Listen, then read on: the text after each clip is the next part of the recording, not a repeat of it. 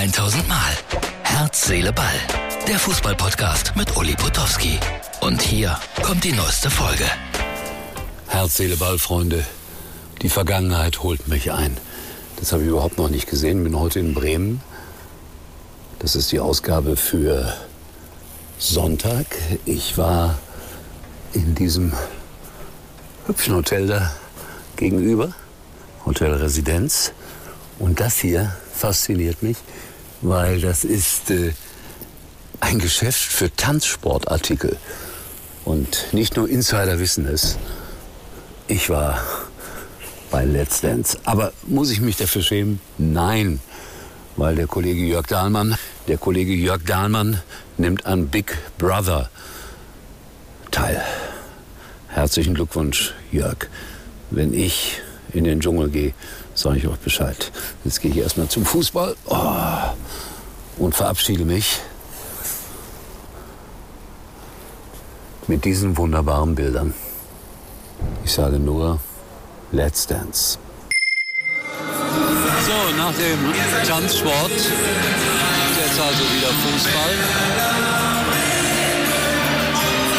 Wir sind im Weserstadion und es ist voll ausverkauft RB Leipzig.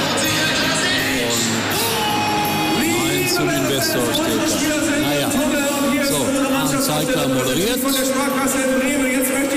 jetzt geht es los mit der Aufstellung. Und da haben wir mit der Mainz im Tor. Jo, das ist echte Fußballstimmung. Was alles passiert ist heute, später mehr nach dem Schalke-Spiel. So, Freunde von Herz, Seele, Ball.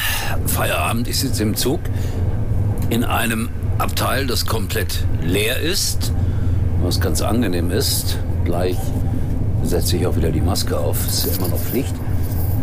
Ja, Werder hat äh, 2-1 verloren, war ein gutes Spiel, muss ich sagen. Und äh, ja, Leipzig hat einfach auch eine gute Mannschaft. Schalke 0 zu 2. Es gibt Leute, die feiern das als einen Achtungserfolg. Nein, da war man äh, aber auch äh, eindeutig die etwas schlechtere Mannschaft. Man hat die Qualität gesehen, die Bayern München hat und die Schalke nicht hat. Vier Ex-Schalker, aber in der Startelf von Bayern München. Das sagt auch irgendwie etwas aus. Und der kleine Sané hat zum ersten Mal für Schalke gespielt. Bin mal gespannt, wie lange der dann auf Schalke sein wird. Und wie gut er werden wird, ist ja noch sehr jung. Ansonsten der Kölner, der den Ball übers Tor gejagt hat aus drei Metern, Adamian. Das wird in jedem Jahresrückblick eine Rolle spielen. Und ich sitze hier und habe eigentlich versprochen, dass ich äh, aus diesem Heft hier ein bisschen was zeigen werde. Äh, ich verschiebe das mal auf morgen. Es ist äh, die, die unglaublichste Postille, die ich eigentlich seit Jahren in die Hände bekommen habe. Es ist äh, ein, ein Sportmagazin mit vielen Sonderangeboten, mit vielen Luxus-Sonderangeboten. Entschuldigung, nochmal Entschuldigung, äh, die sich keiner leisten kann. Doch, Fußballprofis. Deswegen haben wir diese Zeitschrift ja auch gefunden in der Umkleidekabine eines äh, Profifußballvereins.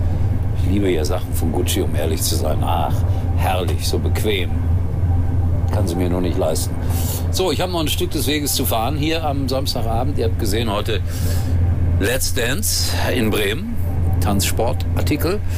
Gute Stimmung bei Werder.